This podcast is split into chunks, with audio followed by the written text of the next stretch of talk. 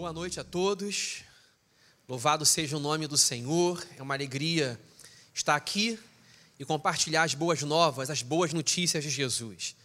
Depois desse período de louvor tão agradável, tão maravilhoso, tenho certeza que o Espírito Santo te tocou. Tenho certeza que esses louvores trouxeram paz ao coração, nos elevaram até os céus através de Cristo Jesus, pelo Espírito Santo. Agora, eu quero que você abra sua Bíblia, por favor. Vou pedir para você abrir sua Bíblia no Evangelho de Mateus, capítulo 5. Evangelho de Mateus, capítulo 5. Junte a família. Nesse momento que nós iremos orar juntos, para que Deus nos ilumine com a Sua palavra. Mas antes disso, vamos ler o texto de hoje. Mateus, capítulo 5, versículo 1 ao 4. Diz assim. Vendo as multidões, Jesus subiu ao monte e se assentou. Seus discípulos aproximaram-se dele e ele começou a ensiná-los, dizendo: Bem-aventurados os pobres em espírito, pois deles é o reino dos céus. Bem-aventurados os que choram, pois serão consolados. Bem-aventurados os que choram, porque serão consolados. Vamos orar? Vamos orar.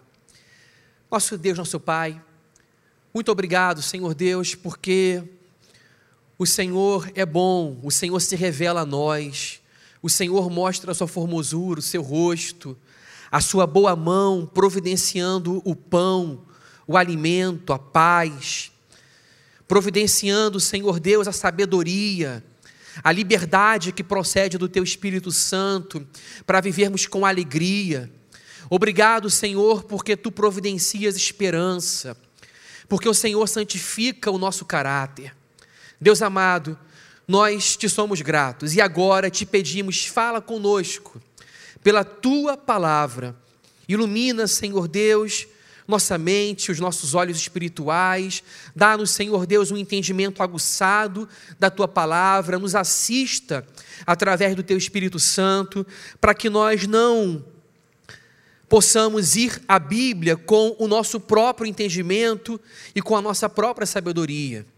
Que não seja, Deus, o nosso próprio raciocínio, intelecto apenas, mas que através do Teu Espírito Santo os nossos olhos espirituais sejam iluminados e abertos. Fala ao coração, Deus, de cada família, Senhor Deus, de cada pessoa a quem esta palavra, Senhor Deus, chega agora e a quem esta palavra chegará em outro momento, em outra hora. Que o Senhor abra o coração dessa pessoa, em nome de Jesus, para que a tua palavra cumpra o objetivo e o propósito designado por Deus. Em nome de Jesus que nós oramos. Amém.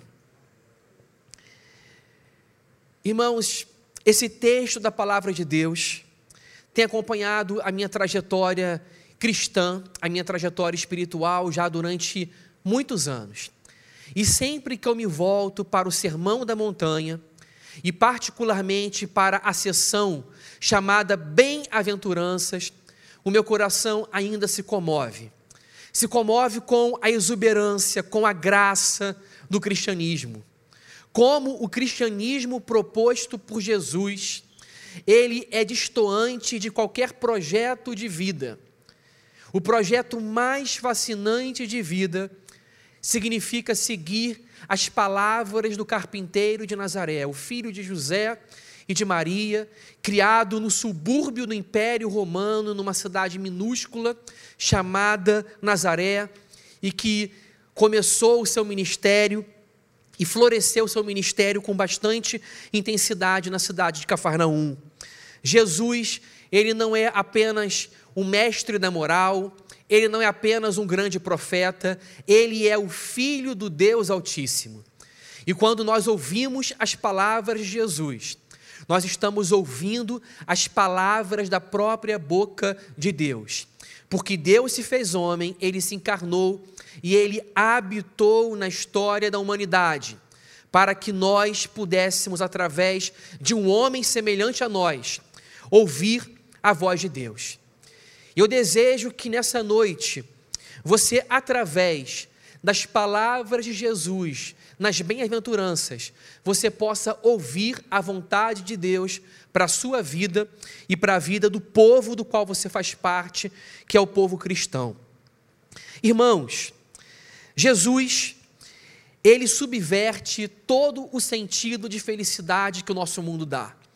Eu quero dizer com isso que Jesus, ele vai na contramão do sentido de felicidade, de bem-estar que o nosso mundo idealiza. O nosso mundo, ele apresenta a felicidade como algo subjetivo, como uma sensação, como algo que depende diretamente das circunstâncias que nos rodeiam, daquilo que está à nossa volta. Então, se o dia está ensolarado, isso pode me dar um estado de espírito mais alegre. Mas se o dia está nublado, se existe escassez, e circunstâncias adversas, isso significa que o meu coração pode se debilitar e experimentar a tirania das circunstâncias e viver então um estado permanente de infelicidade e de falta de sentido. O nosso mundo, ele vai narrar a pessoa feliz como uma pessoa que é próspera, é rica. Uma pessoa que do ponto de vista financeiro e econômico, tem uma vida agradável, de abastança. Mas Jesus haverá de dizer que os bem-aventurados são os pobres. O nosso mundo diz que a pessoa bem alimentada, nutrida, é uma pessoa feliz. É a pessoa que tem as suas três comidas por dia. Jesus haverá de dizer: bem-aventurados são os que têm fome e sede de justiça.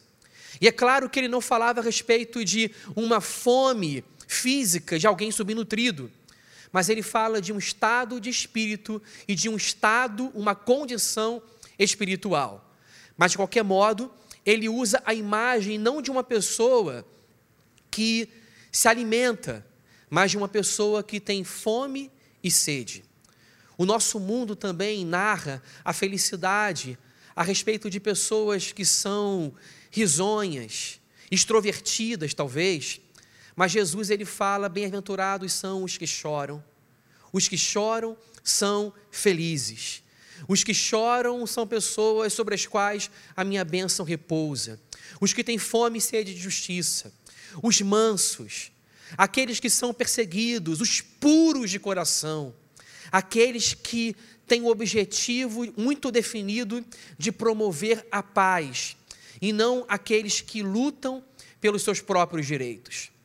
Quando nós ouvimos as palavras de Jesus, nós vemos que o nosso senso de sentido de vida, de felicidade de existência, é completamente contrariado e vemos que a ética do Novo Testamento, a ética de Jesus de Nazaré, o filho de José e de Maria, que que desenvolveu o seu ministério no subúrbio do Império Romano, que era filho de carpinteiro, a ética de Jesus, que não é simplesmente um grande homem e mestre da moral, mas a ética de Jesus, que é o Filho de Deus, é uma ética que subverte todo o nosso sentido de felicidade.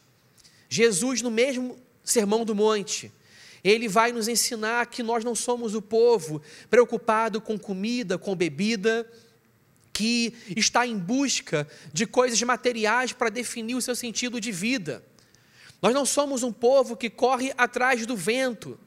Nós somos um povo dentro do qual Deus colocou o seu Espírito Santo e a eternidade está dentro do nosso coração, para nós não nos satisfazermos com apetites baixos, com coisas pequenas, mas Deus, ele interiorizou dentro do nosso coração desejos muito mais altos, desejos elevados. Não corremos atrás do vento.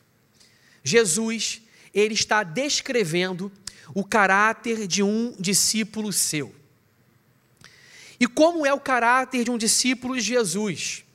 Vejam, as bem-aventuranças, elas não estão ensinando as pessoas a se tornarem cristãos.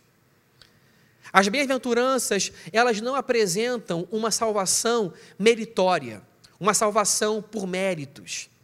não estão dizendo que nós precisamos ser pobres para Deus nos salvar, que nós precisamos ser puros de coração para que Deus ele se afeiçoe por nós. Não. Não está apresentando uma salvação pelas obras. Uma salvação que é fruto e consequência da nossa bondade. O Sermão da Montanha e as bem-aventuranças, elas estão descrevendo o caráter de um discípulo de Jesus. Alguém que já está em estado de graça. Alguém que foi salvo pela graça, que foi comprado pelo sangue de Jesus, lavado pelo Espírito Santo e já é um cidadão do reino dos céus. E agora o caráter desse cidadão, que é um caráter exuberante, diverso, simétrico, equilibrado, um caráter de bondade, de justiça, de pureza, de amabilidade. Esse caráter é descrito. Jesus, ao descrever esse caráter, ele está dizendo que nós somos na terra as pessoas designadas para se parecerem com ele e para serem representantes da sua própria semelhança dentre os homens. O caráter de Deus pode ser conhecido através de nós. Eu queria hoje frisar de todas as bem-aventuranças, eu gostaria de frisar particularmente duas.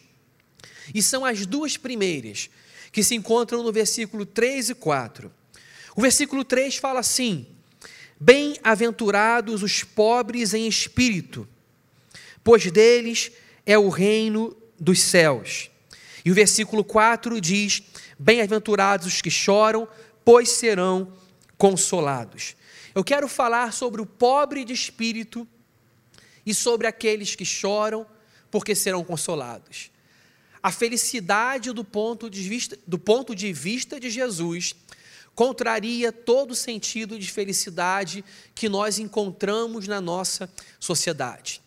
A nossa sociedade valoriza a experiência do prazer, do bem-estar, valoriza a felicidade do ponto de vista pessoal daquilo que nós sentimos. E nunca uma narrativa da pessoa feliz descreveria o pobre como o sujeito feliz e como aquele que chora como uma pessoa feliz. O que significa então o que o nosso Senhor Jesus Cristo quer dizer quando ele fala bem-aventurados os pobres de espírito? Em primeiro lugar, nós precisamos começar dizendo o que não significa ser um pobre de espírito. Esse pobre sobre o qual Jesus fala não é uma narrativa simplesmente do ponto de vista econômico e social. Jesus não está meramente falando de uma pessoa que se encontra no substrato social mais baixo. Jesus, ele não está pregoando que ele é um salvador de pessoas economicamente falidas. Não. Jesus mesmo, ele recusou qualquer tipo de projeto político para o seu reino.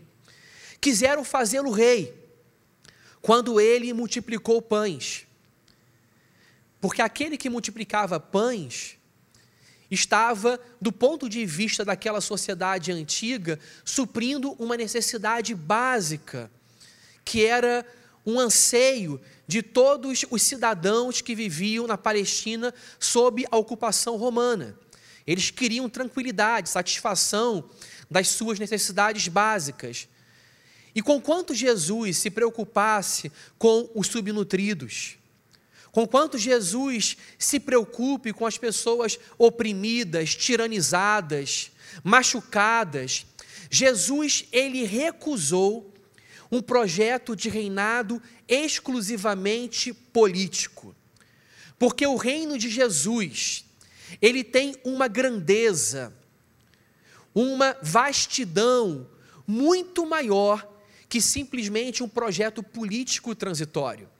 Jesus, ele não veio estabelecer um reinado desse mundo. Quando Pôncio Pilatos, ele pergunta para Jesus Se ele é rei, Jesus lhe revela por suas palavras que o seu reinado não é deste mundo. Jesus não veio ocupar o trono do palácio de Jerusalém. Jesus não veio para destronar Pôncio Pilatos da sua do seu domínio político que ele ocupava nas época, na época do Novo Testamento. Jesus não veio para destronar o César. Jesus não veio para alçar Israel de uma posição de tiranizada, de ocupada pelo Império Romano, para uma posição de potência mundial. Essa, é, essa era uma perspectiva corrente naquela época. No entanto, o Senhor Jesus, ele não veio para trazer um reinado deste mundo. Jesus, ele veio para trazer um reinado espiritual.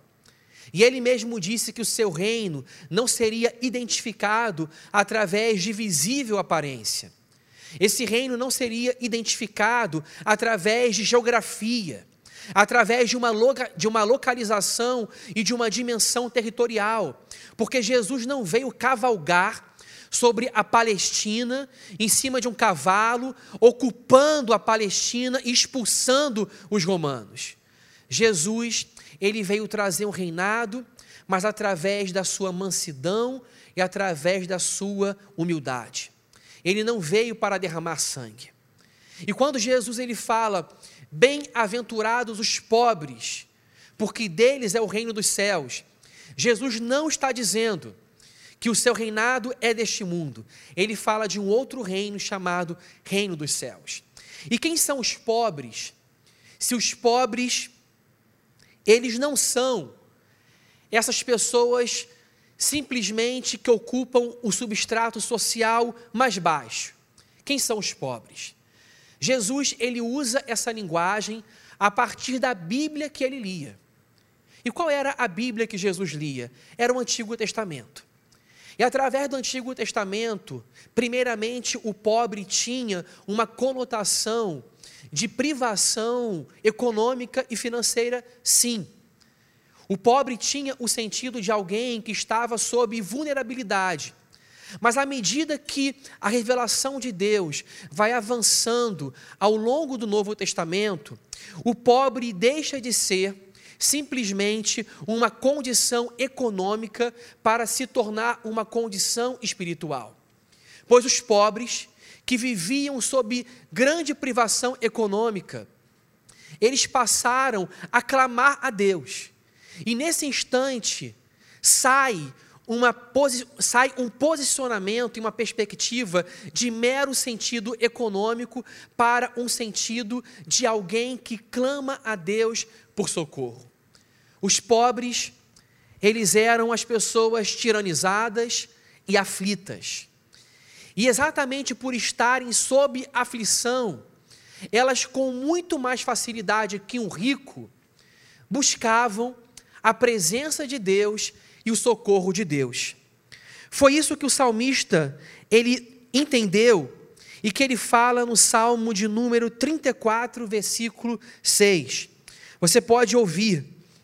Salmo 34, versículo 6, fala assim: Este pobre homem clamou e o Senhor o ouviu e o libertou de todas as suas tribulações.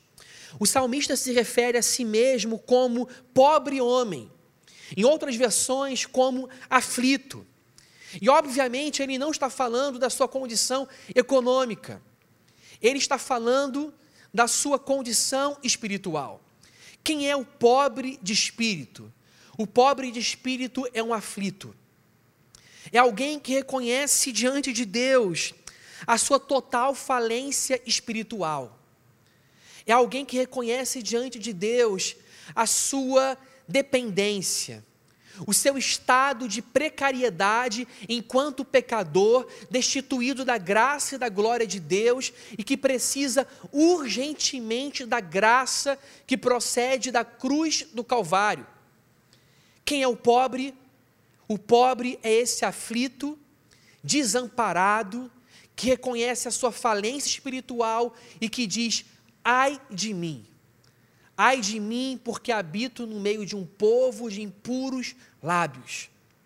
Essa foi a declaração de Isaías, diante do trono da glória de Deus, vendo a santidade de Deus. Isaías ele diz: Ai de mim, porque tenho lábios impuros e habito no meio de um povo de impuros lábios. Quem é o pobre de espírito? Como o próprio evangelista Mateus define, não é um pobre de qualquer classificação, é um pobre de espírito. É alguém que reconhece a sua precariedade e diante de Deus fala: ai de mim, porque tenho lábios impuros e habito no meio de um povo de impuros lábios.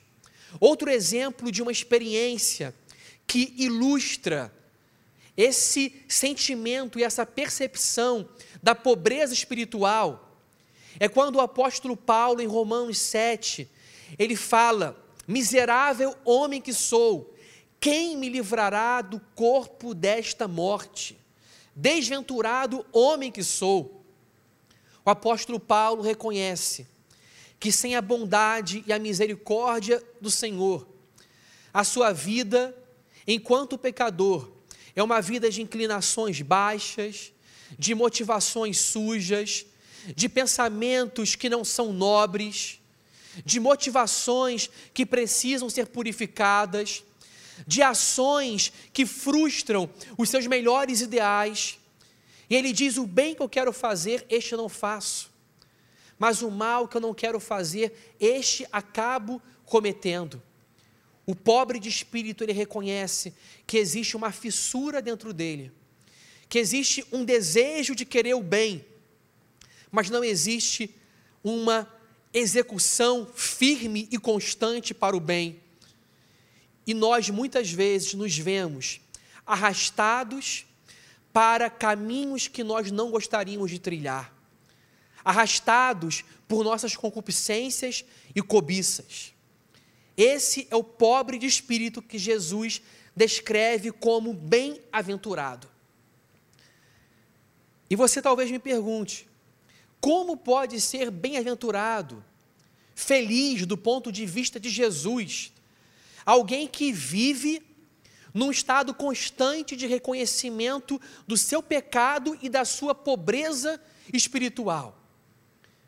A resposta para isso é que, do ponto de vista do Evangelho, a pessoa feliz não é aquela que aos seus, não é aquela que aos seus próprios olhos tem uma visão muito elevada de si mesmo. Não é aquela pessoa que aos seus próprios, aos seus próprios olhos se considera plena e absolutamente completa e sem nenhum defeito, e alguém de quem as pessoas devem tomar grandes exemplos, porque ela está num estado de superioridade e acima das outras, e olha para as outras de cima para baixo. Do ponto de vista do Evangelho, a pessoa feliz é aquela que olha para si mesma e tem uma visão correta a respeito de si mesma. E qual é a visão correta que nós devemos ter a respeito de nós mesmos, do ponto de vista de Jesus de Nazaré? A visão correta que nós devemos ter sobre nós mesmos é que nós somos pecadores. Uma pessoa pode ser um grande expert, um grande engenheiro, um grande cientista, ou alguém pode ser um grande empresário, um grande coach, mas se esta pessoa não tem esse conhecimento, a respeito de si mesmo, que é de que nós somos pecadores, falta o grande conhecimento sobre o qual Jesus de Nazaré, ele disse que nós deveríamos ter. Nós podemos ter todo o conhecimento desse mundo. Nós podemos ter uma mente sofisticada, uma mente científica, um pensamento progressista, libertário, ou um pensamento conservador. Nós podemos ter uma moral refinada, nós podemos ter uma espiritual, uma religiosidade do ponto de vista farisaico, de muitas práticas espirituais, como o jejum, a oração e a filantropia, mas se nós não nos reconhecermos como pecadores, se essa não for uma compreensão que nós temos a respeito de nós mesmos, e clamando diante de Deus: Senhor, tenha misericórdia de mim, seja propício a mim, pecador, nós estamos ignorando uma grande verdade sobre nós. Porque a Bíblia diz que Deus nos criou num estado glorioso. Nós fomos uniformizados pela beleza e pela santidade de Deus criados à sua imagem e à sua semelhança. Mas houve uma queda cósmica. Houve uma queda que representou a escolha da raça humana de caminhar na sua autonomia e num estado de rebelião contra o seu Criador. O pecado original, ele é hediondo, ele é terrível, porque nós decidimos viver como se nós não dependêssemos do nosso Criador, como se nós fôssemos autônomos, como se nos bastássemos, como se não precisássemos de Deus para nos mover, respirar e existir. E por causa do pecado original, houve uma ruptura entre o Criador e a criatura. Houve uma descontinuidade com aquela narrativa original de beleza, em um cenário de perfeição e de harmonia. E hoje, por causa do nosso pecado, nós vivemos num mundo de caos, de guerras. E as guerras começam dentro de nós, porque nós somos cobiçosos, avarentos, arrogantes, pretensiosos, idólatras. Nós fabricamos ídolos, não simplesmente ídolos de madeira, de gesso, mas o dinheiro a fama, o sucesso, o desejo pela visibilidade, pela honra. A todo custo, nós queremos ser exaltados, nós queremos ser enobrecidos pelas pessoas. E aí, Jesus de Nazaré, ele vem para nós, ele vem até os seus discípulos e ele diz que ao invés de buscarmos honra, nós devemos nos humilhar diante dele e devemos dizer: Senhor, nós somos pecadores. É isso que Jesus diz. Bem-aventurados os pobres de espírito. E o pobre de espírito, quem é? É alguém que reconhece diante de Deus o seu pecado. Por isso, meus amados irmãos, nós precisamos saber que nós somos pecadores. Muitas vezes nós sabemos que somos pecadores, teoricamente, teologicamente, mas nós agis, agimos como se não fôssemos. No nosso casamento, agimos como se estivéssemos certos o tempo inteiro. Nunca pedimos perdão aos nossos filhos. Na nossa empresa, nós nunca revisamos os nossos atos para melhores relacionamentos, para a construção de relacionamentos mais saudáveis. Nós agimos como se não fôssemos cristãos, Muitas vezes, nós agimos como se nós nos bastássemos. Confiamos no nosso próprio mérito, na força do nosso braço, esquecemos de agradecer a Deus o fato de que tudo que nós temos e somos vir dele e proceder dele. E logo depois dessa bem-aventurança vem outra declaração de Cristo surpreendente. Bem-aventurados os que choram. Primeiro, voltando para a primeira declaração de Jesus, ele fala: Bem-aventurados os pobres de espírito, porque deles é o reino dos céus. Jesus, ele abre a sessão das bem-aventuranças a partir de uma premissa muito básica. Tudo que virá a partir da primeira bem-aventurança é uma consequência dessa primeira colocação de Jesus. Nós entramos no reino dos céus, reconhecendo o nosso pecado. arrependendo dos nossos, arrependendo-nos dos nossos pecados. O reino dos céus, ele não é para altivos, arrogantes, mas é para aqueles que reconhecem o seu pecado. E logo depois dessa bem-aventurança, seguindo uma sequência lógica, Jesus fala: Bem-aventurados os que choram. Quem é essa pessoa que chora? É a pessoa que acabou de reconhecer o seu pecado. E ela está chorando por quê? Ela está chorando pelo seu pecado. Esse choro sobre o qual Jesus fala, não se trata de um choro qualquer. Jesus classifica especificamente o tipo de choro que é esse.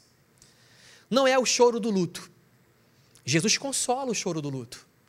Mas esse choro sobre o qual Jesus fala no Sermão da Montanha não é o choro do luto, não é o choro porque nós perdemos o emprego, não é o choro de uma contrariedade que nós sofremos na nossa vida, de uma adversidade dura, de um deserto sofrível, de uma depressão que custa a passar.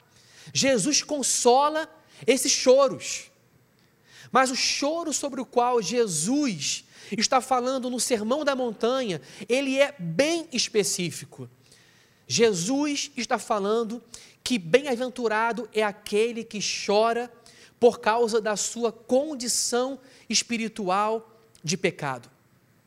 O que é o pecado do ponto de vista cristão? O pecado não é meramente transgredir uma norma e um código moral. Também.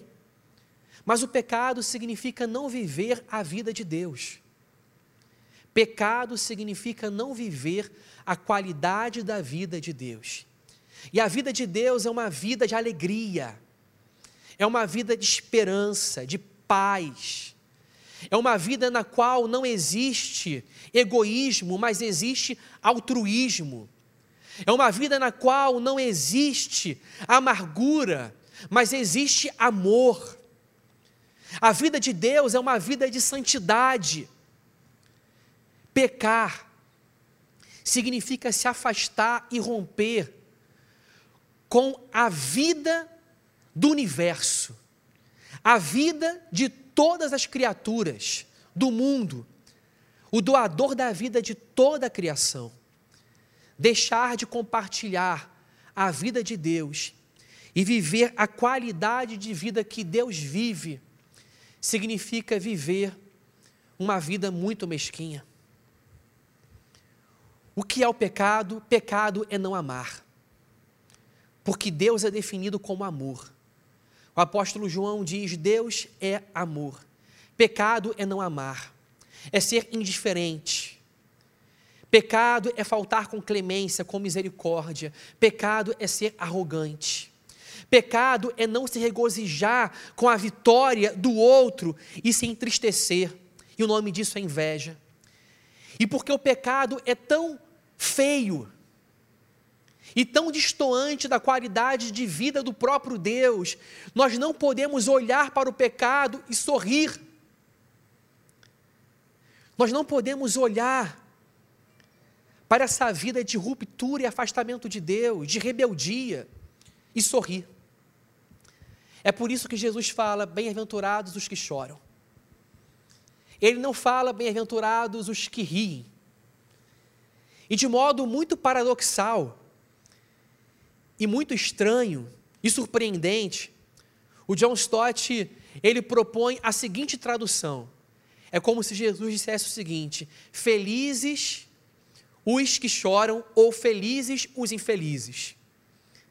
Para o nosso mundo, quem chora é infeliz. É como se Jesus dissesse: felizes são os infelizes. Felizes os que choram não dá para reconhecer que no mundo existe o mal, o caos, o afastamento da vida do Criador por parte da criatura. E nós nos alegrarmos com isso. Quem é a pessoa que chora? É a pessoa que disse: ai de mim, porque sou homem de lábios impuros.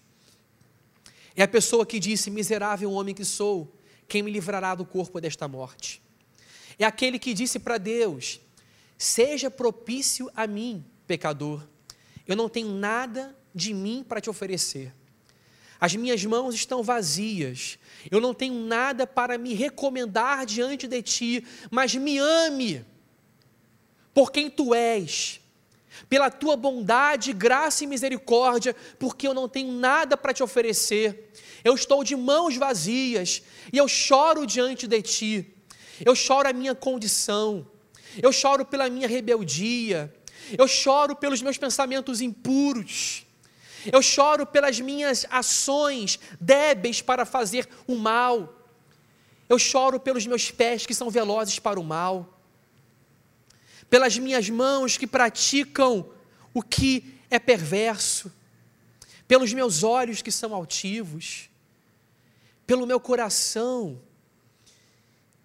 que anseia e deseja os tesouros desta terra. Eu choro pelos meus ouvidos, que dão ouvidos a estilos de vida que são meramente modismos, e não propostas fascinantes do Criador para mim. Eu choro porque eu amo aquilo que é mal. E eu me afasto daquilo que é bom.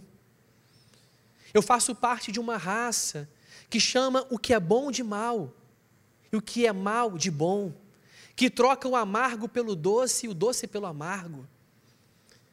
Eu faço parte de uma raça que subverteu os valores de vida e que corre simplesmente atrás de comida, de pão, de sucesso, de felicidade, a qualquer preço, a qualquer custo.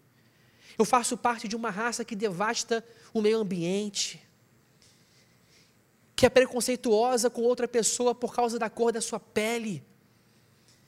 Eu faço parte de uma raça que inveja, que tem ciúme, que promove guerras, que constrói a bomba atômica. Eu preciso chorar por mim e por esse mundo.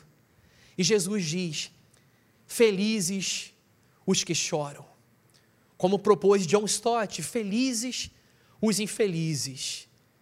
Felizes os que choram, porque aquele que chora diante de Deus é consolado. Não se trata de um choro que representa um estado de autocomiseração. Não é isso. Não representa um choro que torna a vida cristã algo lúgubre, sem sentido, num estado constante de falta de paz. Não é isso. Aquele que já chorou diante de Deus, que já derramou o seu coração como água na presença do Altíssimo, sabe o que significa aquele tipo de choro que lava a alma. Chorar diante de Deus é chorar diante do Pai, é chorar diante do Consolador. E o Antigo Testamento apresenta a obra do Messias como uma obra de consolação de consolação. O profeta Isaías ele diz que o Messias haveria de consolar e curar os quebrantados de coração. Ele haveria de trazer liberdade aos algemados, vestes de alegria àqueles que se cobrem de cinzas, coroa, ao invés de pranto. A obra do Messias é obra de consolação. O Espírito Santo é chamado de Paráclitos, de consolador por Jesus de Nazaré. Jesus diz: é necessário que eu vá, porque se eu não for, não virá o outro consolador, Paráclitos, consolador, Espírito da consolação, é o Espírito Santo que repousa dentro de nós. Simão, aquele que permanecia no templo, o velho, o ancião Simão, ele disse que esperava a consolação de Israel. Ele esperava a consolação de Israel, porque ele sabia que a obra do Messias é obra de consolação. E que consolação é essa? Bem-aventurados os que choram, porque serão consolados. Que consolo é esse? É o perdão dos pecados, é a absolvição de culpa, é saber que o Deus que existe não é contra você, mas é por você. É saber que o Deus que existe, ele não tem dedos contra você te acusando, ele não é um acusador, um juiz contra você, um algoz, mas ele é um pai amoroso, a favor de nós, que nos consola e que veio trazer absolvição de culpa, perdão de pecados, esperança, reconciliação, nos adotar nas, na família de Deus e nos chamar de filhos. Eu e você somos filhos de Deus. Jesus, o filho unigênito de Deus, é o primogênito da família entre da família que tem muitos irmãos. Ele é o nosso irmão mais velho. E fazer parte dessa família estar sob as asas de Deus, saber que nós somos filhos amados em quem Deus tem todo o seu prazer, é absolutamente consolador. Saber que Deus é o nosso amigo é absolutamente consolador. O salmista diz no Salmo 56 que Deus recolhe as nossas lágrimas nos seus odres. Os odres eram uma espécie de recipiente de couro que carregava azeite, vinho, água. E o salmista diz que o Senhor recolhe nos seus odres as nossas lágrimas. E que lágrima Jesus promete nas bem-aventuranças consolar? A lágrima que nós choramos devido ao nosso estado como pecadores. Eu quero terminar dizendo para você, meu amado irmão, que Jesus consola essa lágrima de alguém que é humilde, quebrantado e contrito, porque ele não despreza um coração contrito. Ele não está com os altivos, ele está com os humildes. E é por isso que ele diz: bem-aventurado pobre de espírito. Porque o pobre de espírito, ele era alguém cuja alma era aflita, era alguém que reconhecia o seu estado completo de precariedade e vulnerabilidade e clamava por socorro. Enquanto os ricos, eles consideravam-se abastados e autossuficientes, o pobre de espírito, que não era meramente uma condição econômica, mas uma condição espiritual, era a pessoa que clamava a Deus por ajuda e que pedia socorro nas suas aflições. Quem é o pobre de espírito é a pessoa que chora. Há quanto tempo nós não choramos pelos nossos pecados? A gente corre atrás de prazer, de diversão, de status, atrás do vento, atrás da vaidade, do vazio, do oco. E nós não choramos pelo nosso pecado e não simplesmente pelo nosso, mas pelo pecado do mundo. Nós somos chamados na Bíblia a chorar por causa da corrupção política do nosso país. Chorar porque nós temos um país, vivemos num país violento, com uma taxa de homicídio absolutamente assustadora. Devemos chorar porque ainda hoje vivemos o preconceito racial. Chorar porque ainda nos armamos para a guerra.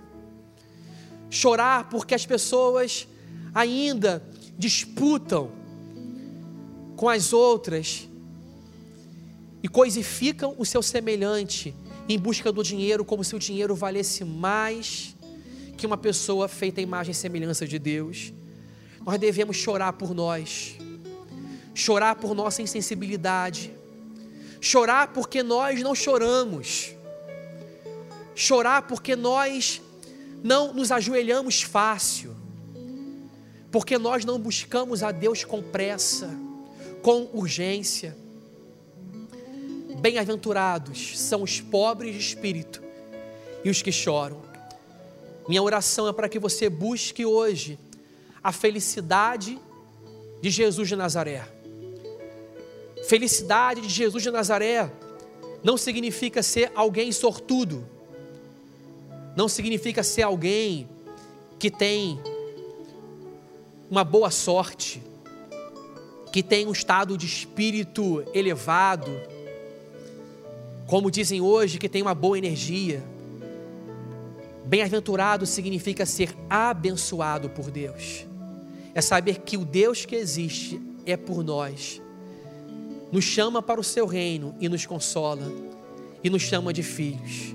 Nós somos bem-aventurados, somos abençoados e felizes, porque Deus é por nós.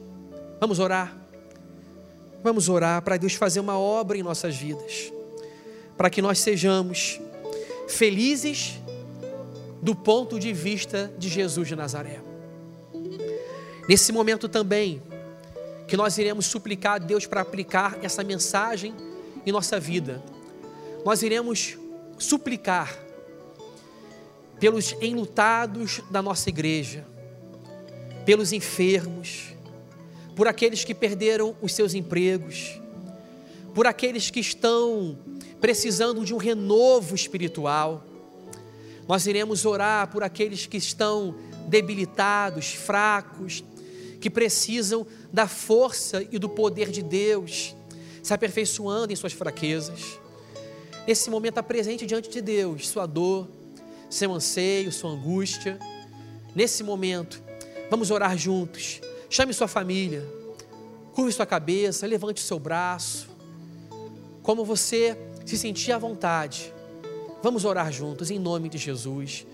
Vamos orar também pelo diácono Carlinhos, pela sua saúde, pela sua recuperação, que Deus o alcance, assim como todos os nossos irmãos que precisam também de uma bênção nessa área da cura.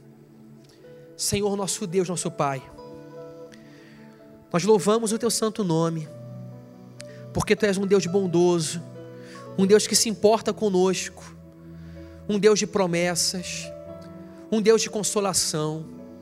O Messias é um Deus que veio para consolar, que veio para reconstruir os quebrados, consolar os enlutados, trazer vestes de alegria aos que se cobrem de cinzas e coroa aqueles que estão pranteando nesse momento. O Messias veio enviar o Espírito Santo, que é consolador, consolador que mora dentro de nós, que se instalou dentro dos nossos corações o Messias consola todo aquele que pede perdão, que chora e que busca santidade e que busca ser semelhante a Deus. Senhor, faça-nos semelhantes a Jesus. Aperfeiçoa o nosso caráter, Senhor. Aperfeiçoa o nosso caráter, torna-nos semelhantes a Jesus. Senhor, que nós não busquemos a felicidade segundo o mundo, que é uma felicidade externa, estereotipada, cheia de metas artificiais. Nós queremos a felicidade segundo Deus, nós queremos a ética de Jesus, nós queremos o caráter de Jesus. Sim, Senhor, na contramão do mundo, nós queremos ser pobres de espírito e nós queremos ser o povo que chora queremos ser o povo que chora.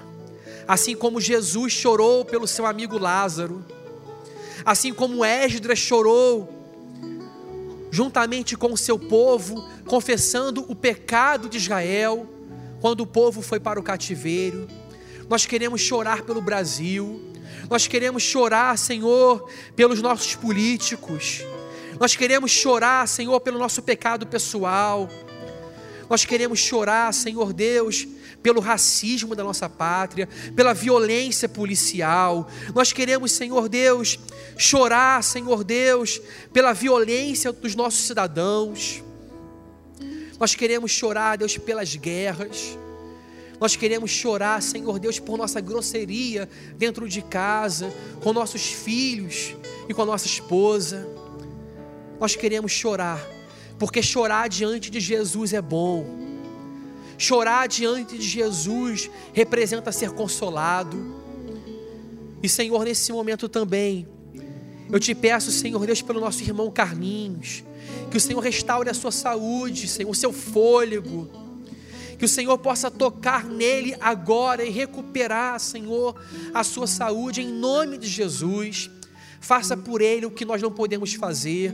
Toca o teu servo. Toca, Senhor, também todos que estão padecendo nesse momento, que estão enfermos, hospitalizados, ou no hospital ou em casa, Senhor Deus, que o Senhor, que é o médico dos médicos, possa tocar nos nossos irmãos, em nome de Jesus, retirar esse mal e restaurar a sua saúde.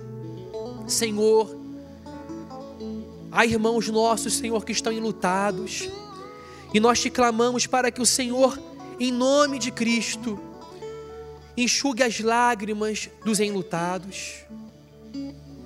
Que o Senhor seja consolação para essa pessoa, para esse irmão e para essa irmã. Que o Senhor renove a esperança, Senhor, de vida. Que os olhos desses irmãos estejam postos no dia da ressurreição de Jesus, quando não haverá mais pranto, choro, nem lágrimas, nem ranger de dentes. Senhor, por favor, faça isso renova a saúde espiritual do nosso irmão e da nossa irmã, que não vive a saúde espiritual porque não chora diante do Senhor. Que o Senhor possa fazer um rio brotar do coração, um rio de lágrimas, para que o Senhor console, para que o Senhor lave a alma desse irmão e dessa irmã. Eu te peço que tu faças isso, Senhor, a partir de nós que estamos aqui a partir, da, a partir da liderança da igreja, a partir dos diáconos, presbíteros, dos seus pastores, do seu conselho, que nós sejamos uma igreja quebrantada, Senhor. Renova a saúde espiritual. E esse irmão que está debilitado agora, que precisa de renovação na sua fé, que esse irmão seja visitado por uma porção dobrada do Espírito Santo de Deus, nessa hora, nesse momento, em nome de Jesus. Senhor, Visita aqueles que estão desempregados, aqueles, Senhor Deus, que estão passando por grande dificuldade financeira, que o Senhor abra as janelas dos céus, que o Senhor entre com provisão. Nós te suplicamos, Senhor, tu és o nosso Deus. Visita a tua igreja nessa hora. Que cada pedido que foi agora suplicado diante de ti, na casa do nosso irmão e da nossa irmã, seja respondido pelo Senhor, em nome de Jesus. Esse é o nosso clamor, em nome de Jesus. Amém, Senhor.